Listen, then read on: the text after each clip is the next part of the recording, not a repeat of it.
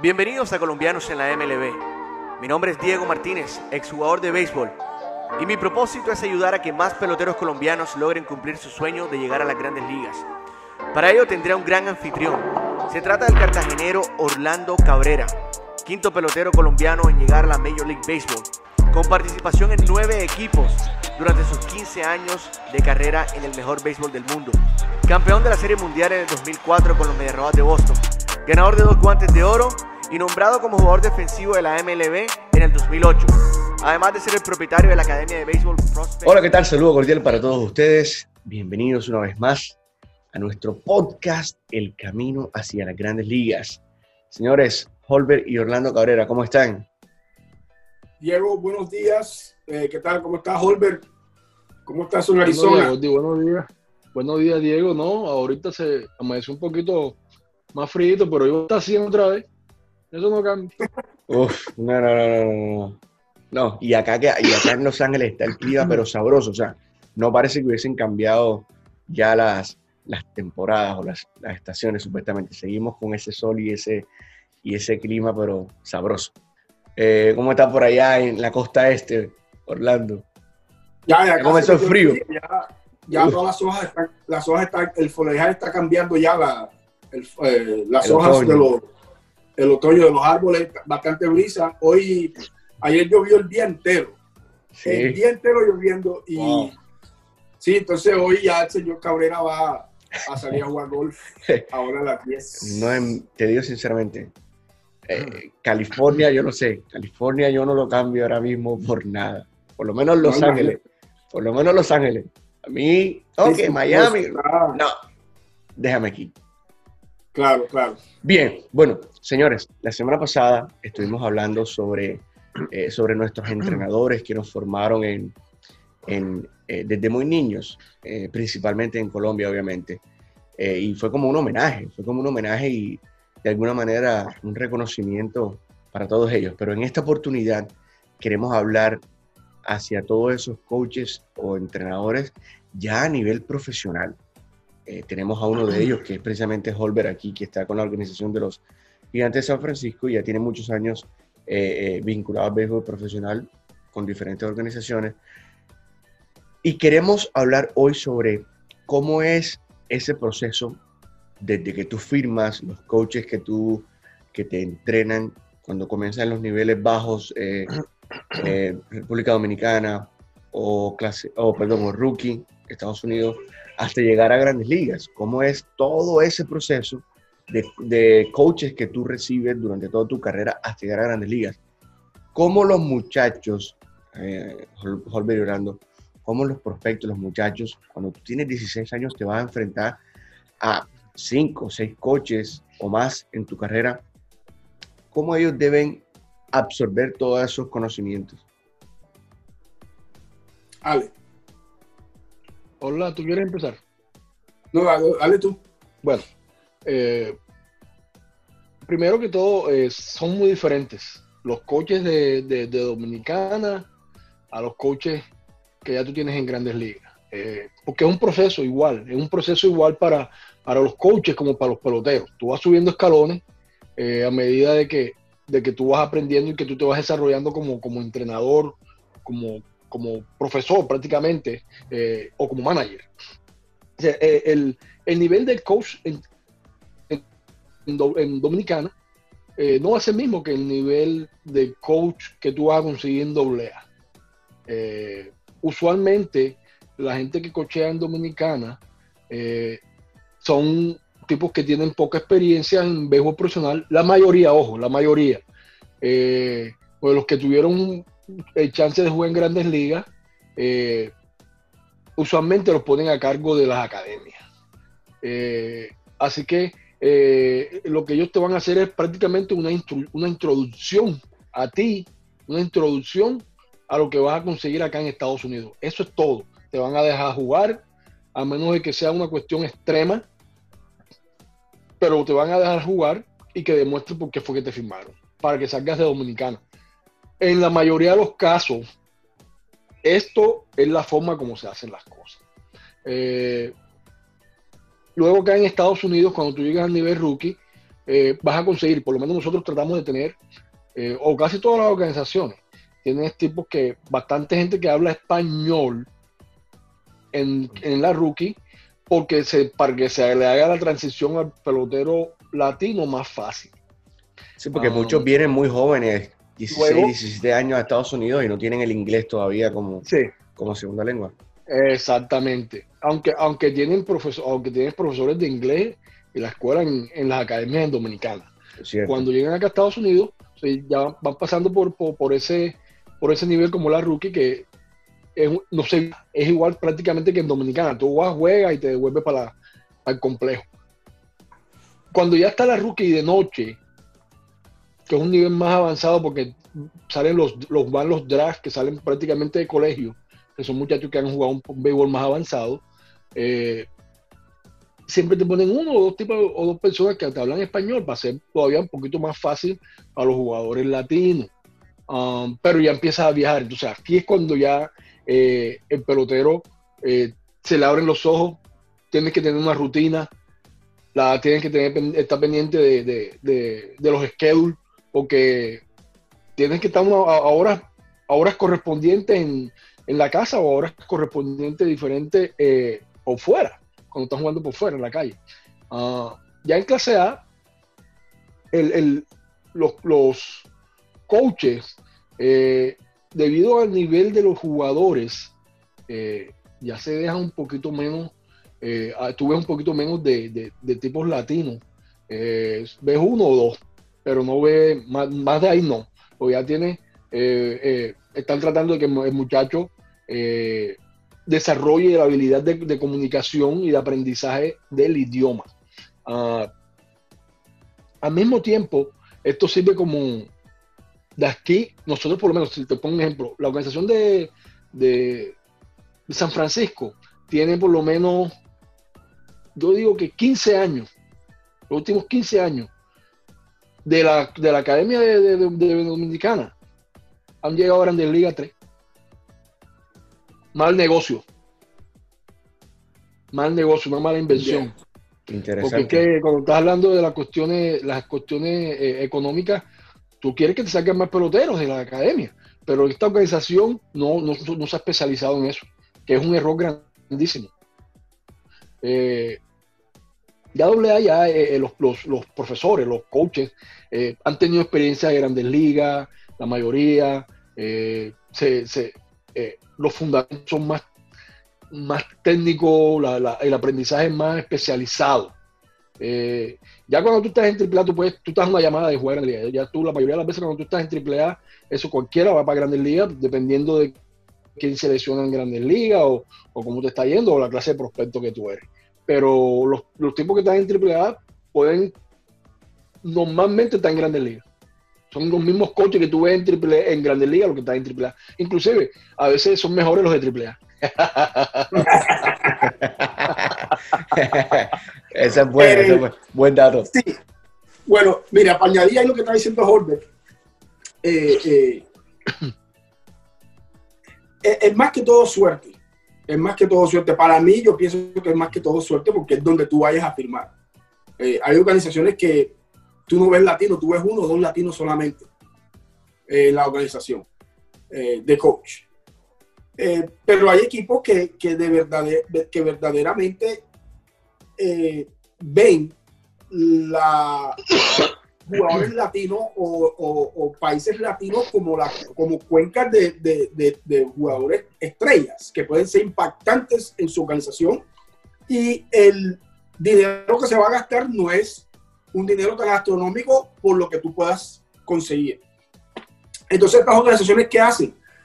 Tienen que acomodar a ese jugador para que el, el, eh, para que el development o el desarrollo de El estos desarrollo. jugadores sea lo más práctico y lo más rápido posible. Eh, yo me acuerdo cuando nosotros estamos en Montreal, todos los coches que nosotros, el coche que tuve en Montreal, en Dominicana y que tuve en la rookie fueron latinos, pero el que estaba en, en la rookie, que, que casi nunca se ve, jugó en Grandes Ligas. Jugó muchos años en Grandes Ligas al año Sí. muchísimos años.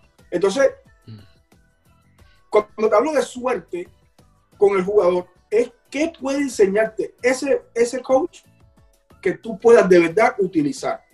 Claro.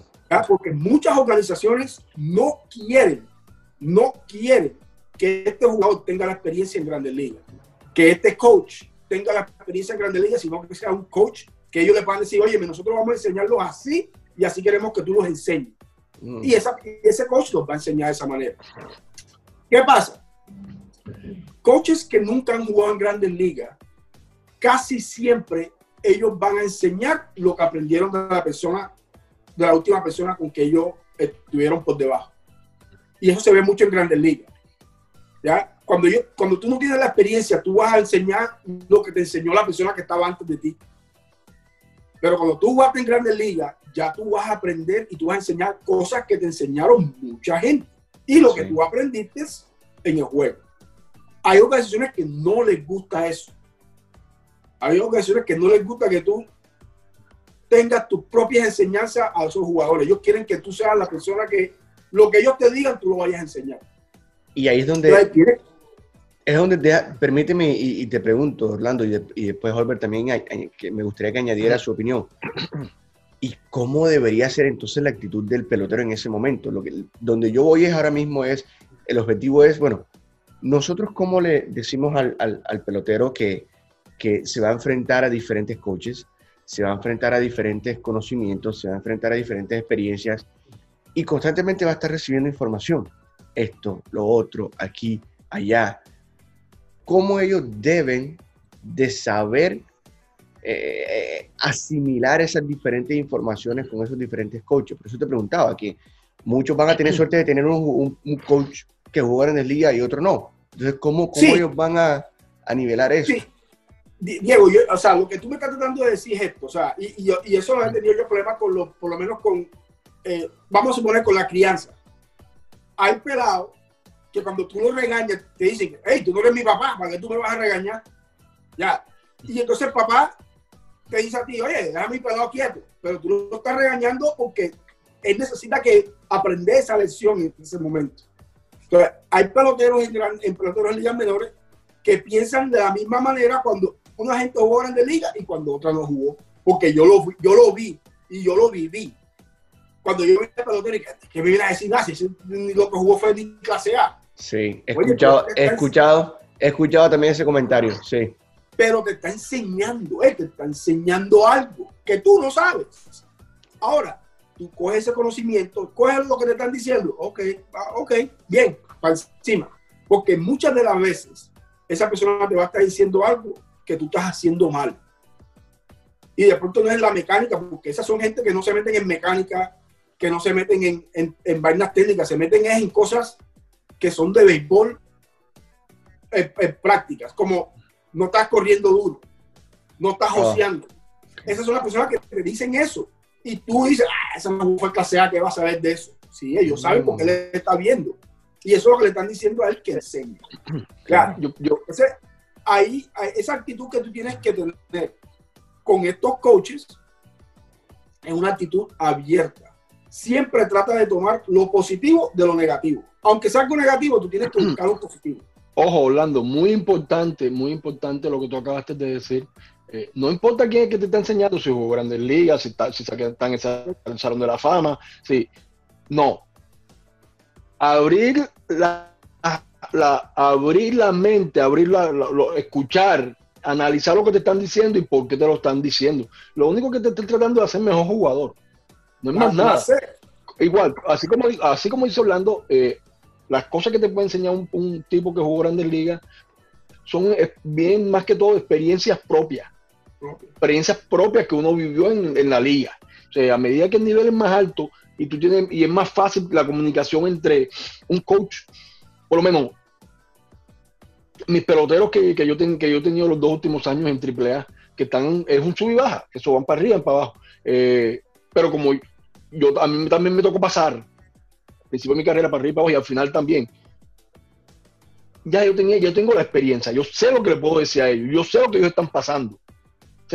Eh, como, decía, dependiendo del nivel, es muy importante eh, y es más fácil para uno comunicarse o para uno eh, aprender del coach o de que el pelotero tome aquella enseñanza o aquellas cosas que te está diciendo el, entrenador, no tanto en los, niveles bajos, pero en los niveles más AA, AAA, eh, más que todo uno siempre habla es por experiencias propias.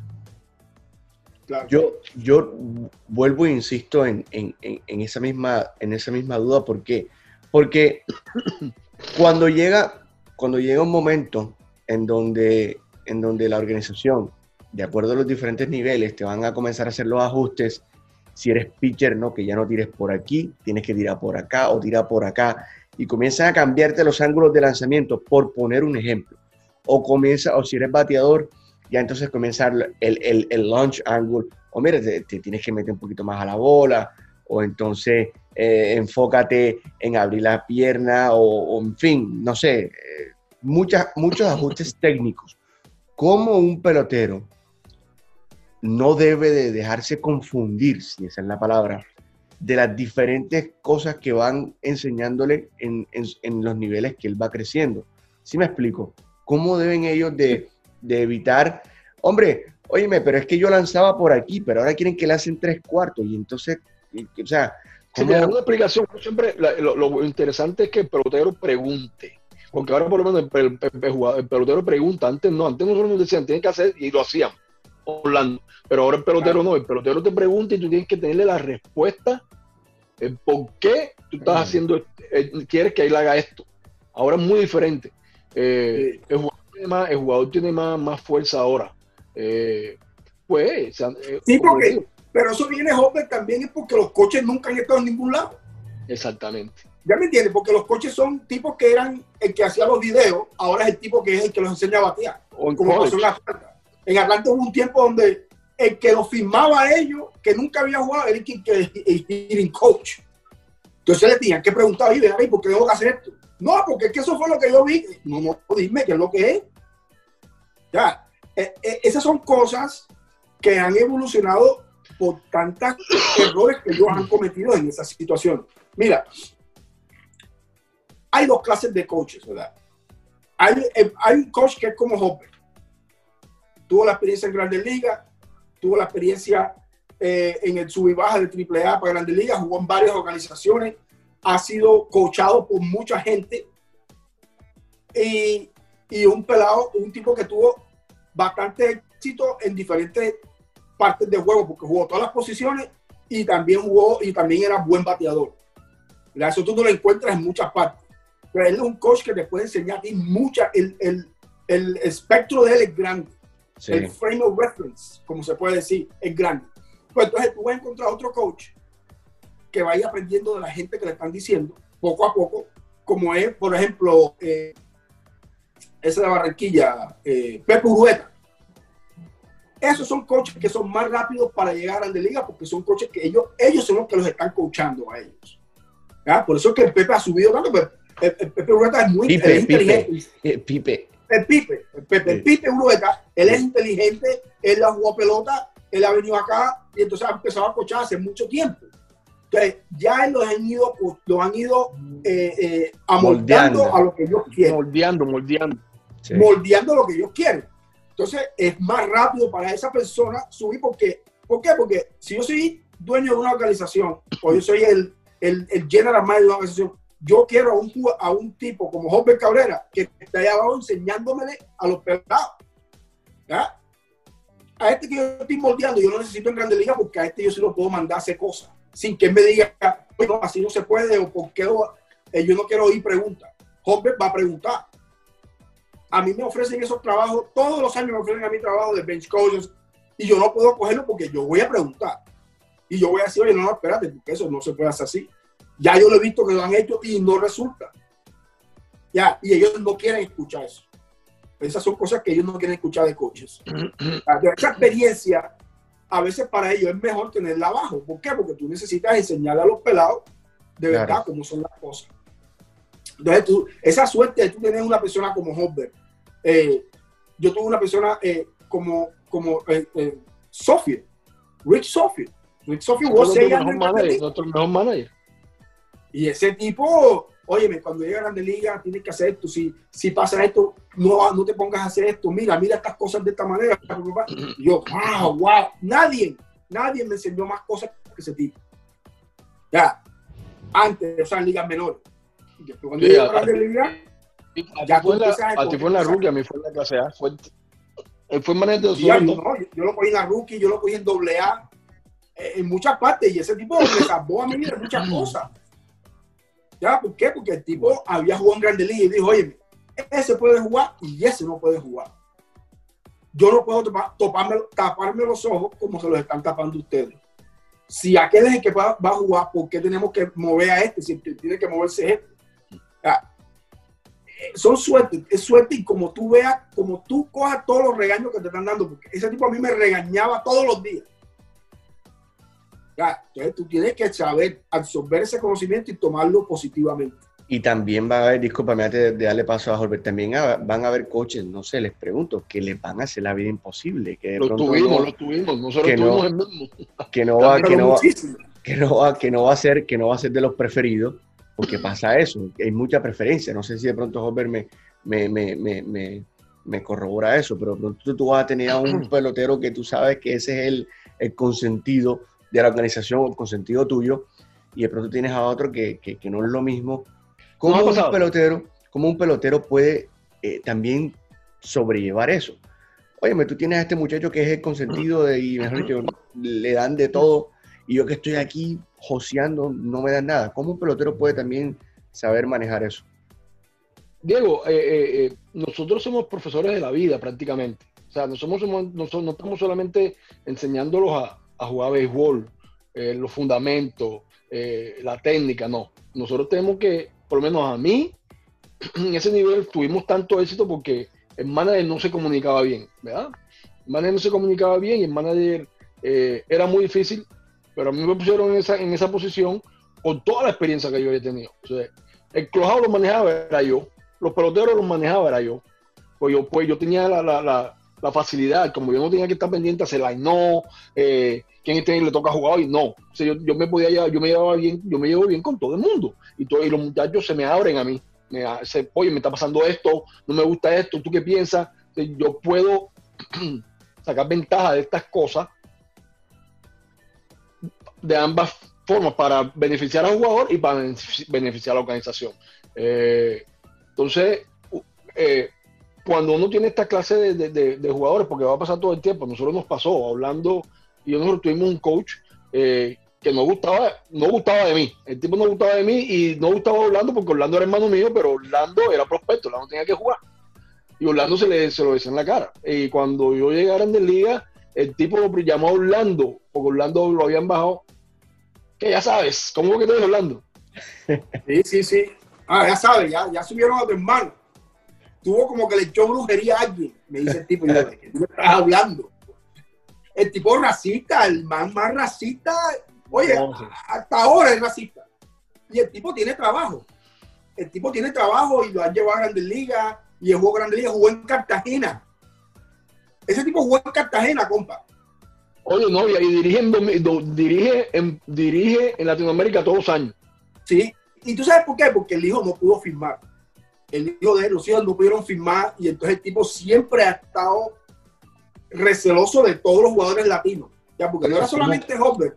¿Cómo, cómo, que, ¿cómo, se lidia, ¿Cómo lidiaron ustedes con eso? Óyeme, jugando. Tú tienes que hacer tu trabajo, ahí es que tú tienes que meter mano. Eso es todo.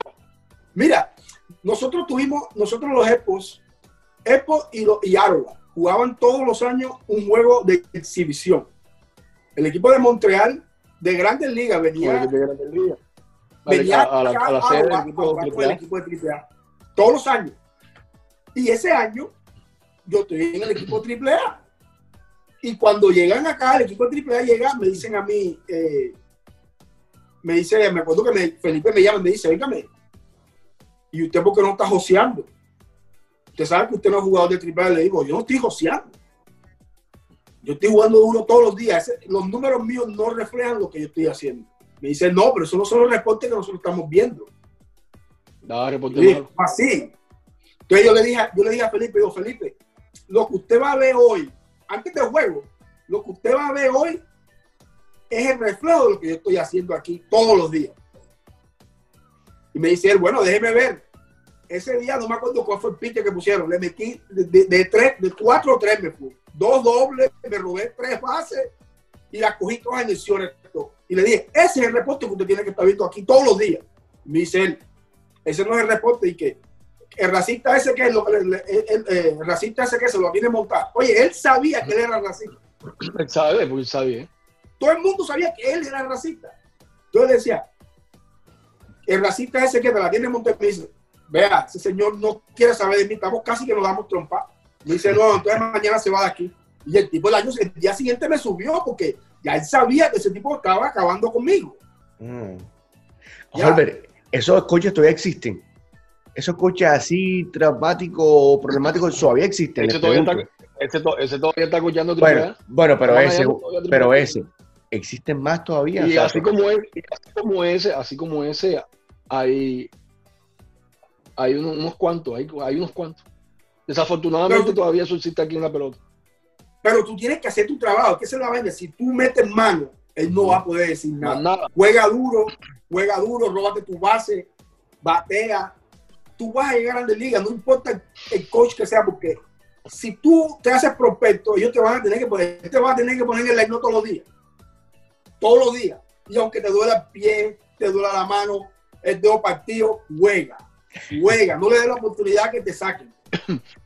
Ese, yo tuve, yo tuve ese, ese señor fue manager mío en doble A dos años, después en triple A. Y él trataba de todas las formas. O sea, pero cada vez que me da la oportunidad, jugaba duro, eh, trataba de hacer las cosas bien y seguía desarrollando. Pero había alguien en la organización, que te voy a decir quién es Orlando, que murió hace dos semanas, que ese tipo era loco con nosotros. Loco, loco con nosotros. Y a mí me lo dijo, me llamó a decirme, cuando yo hablé con él, yo hablé con Lorenzo Bonde. Yo hablé con Lorenzo hace, o yo creo que fue hace tres semanas. Y cuando yo hablo, estoy hablando con Lorenzo, sabes que Lorenzo fue mi manager de los, mis tres primeros años. Eh, Lorenzo me dice, se murió tu papá. Y yo, ¿qué? ¿De quién me estás hablando tú? Y decía, Gary Huge. ¿Te acuerdas de Gary Hughes Goldie, el ska o el viejito del, ese tipo era caballo en la organización y ese tipo no, dejaba que nadie me tocara a mí. Ese, él, decía, él tiene que jugar. Ese tipo va a ser grande él tiene que jugar. Y ese tipo me, decía, ese tipo te defendía a ti a, toda cuesta y por eso tú te dejaron, te, pudiste desarrollar y pudiste jugar a Grandes Ligas. Pero ese era el tipo que me defendía a mí ante todo. No importa lo que dijeran. Sí, sí. y entonces les pregunto, o sea, seguimos en la misma tema, porque yo quiero que los muchachos entiendan y, se den cuenta de esto, que se van a encontrar con coaches que van a tener preferencias con otros, pero eso no los debe afectar y, dejar de hacer su trabajo, sino por el contrario, como usted dice, mete mano, mete mano, mete mano.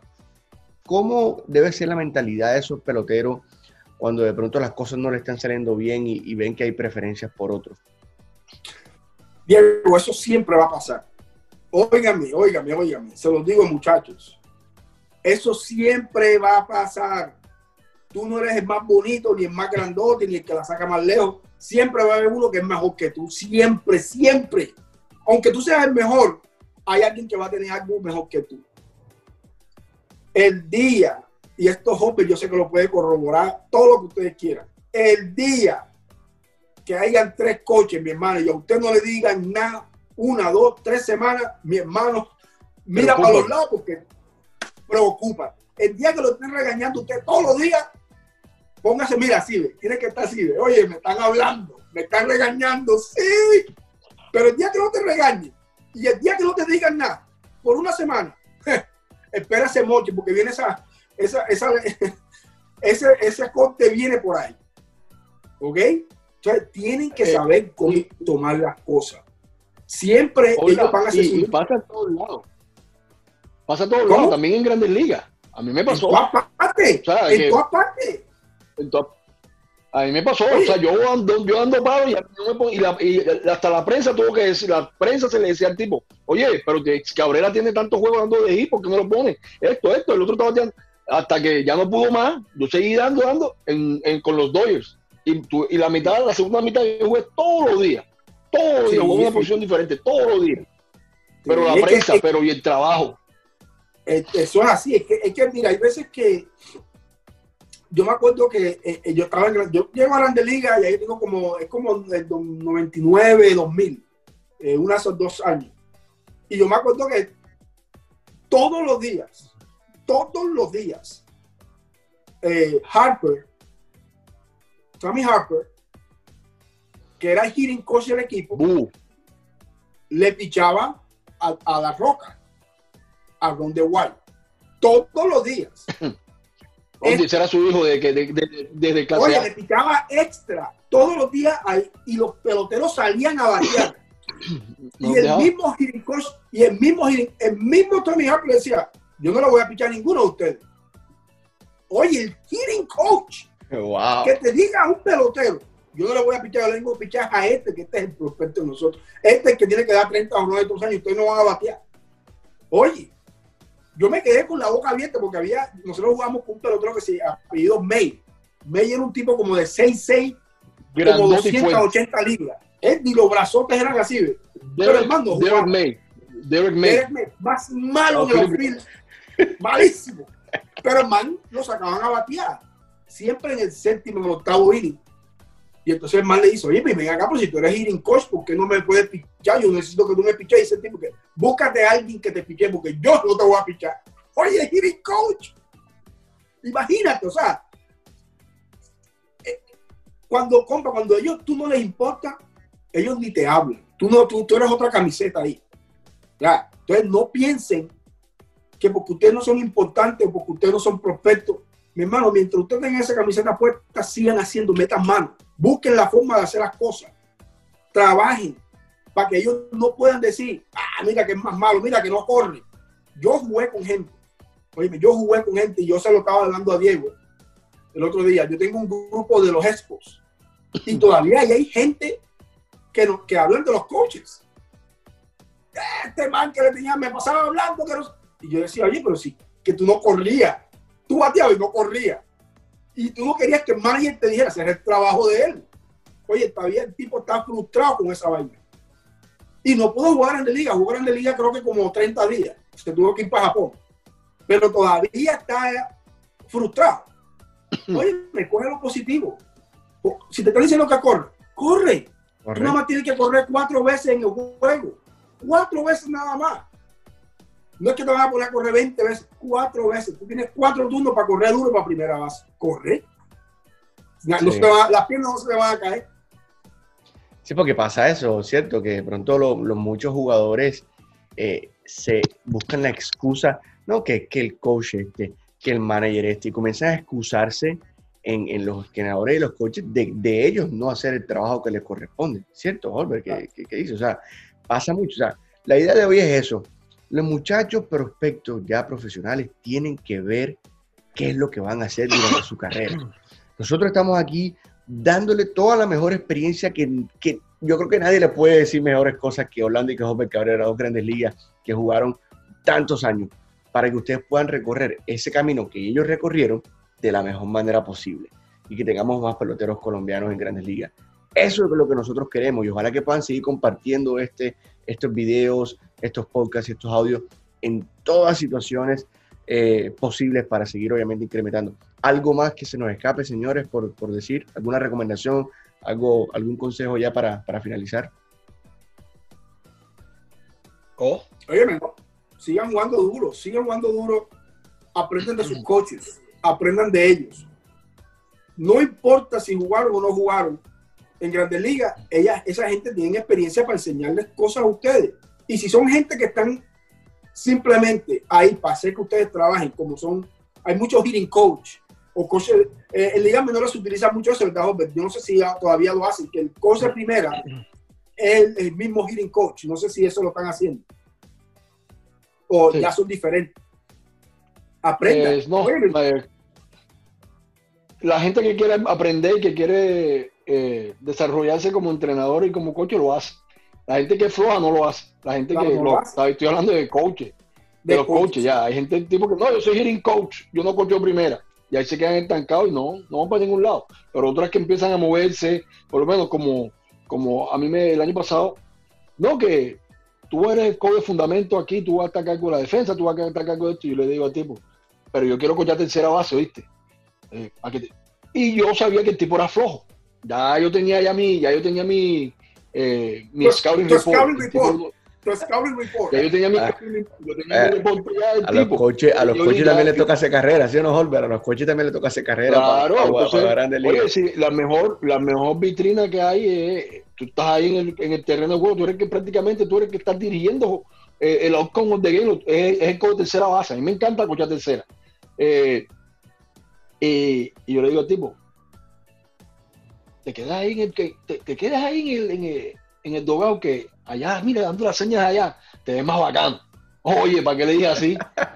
Y yo como si para que, para que seamos como grandes está clavado. Cuando me dijo, oye, ay, ay, ay, Cuando me dijo así, ahí, digo, está clavado.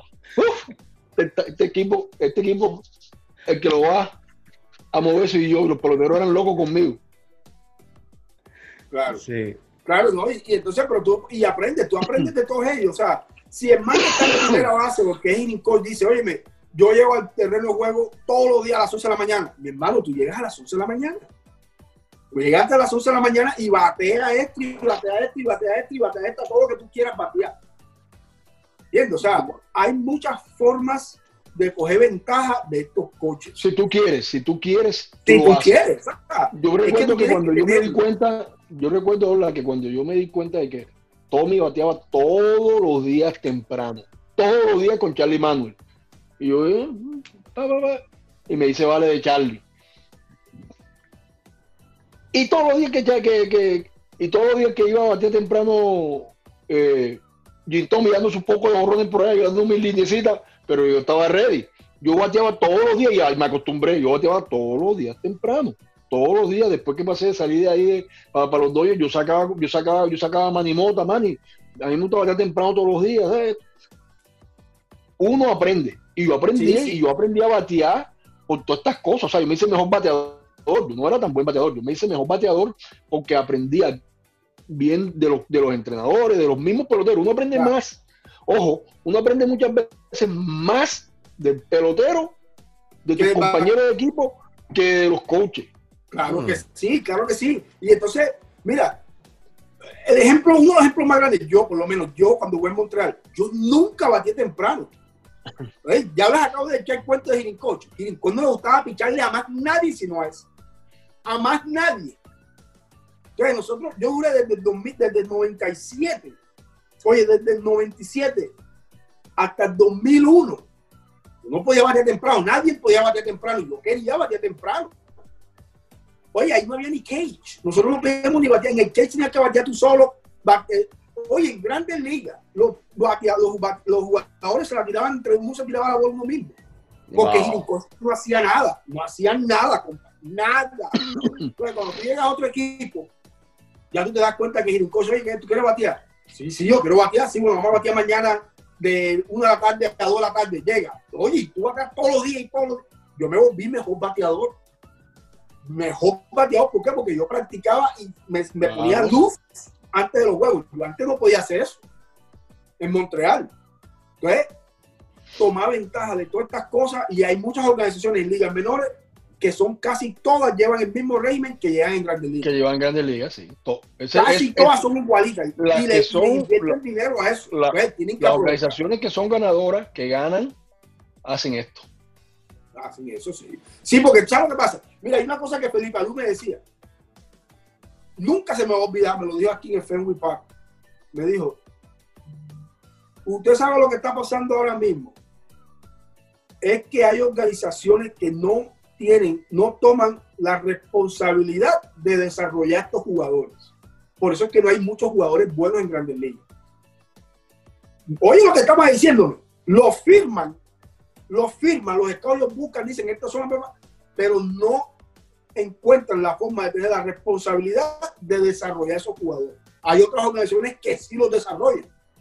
Y por eso tú ves prospectazos como Acuña, tú ves prospectazos como el tipo ese de, Soto, eh, como todos esos pitchers que tienen ahora, porque esas son organizaciones que están orientadas a desarrollar esos jugadores para que sean esas superestrellas. Hay otras organizaciones que no hacen eso, que no les importa. Ellos esperan que, que el jugador lo haga, ellos solos, y eso no se puede. Eso tú no lo vas a hacer, vas a encontrar uno cada 10 años. Sí.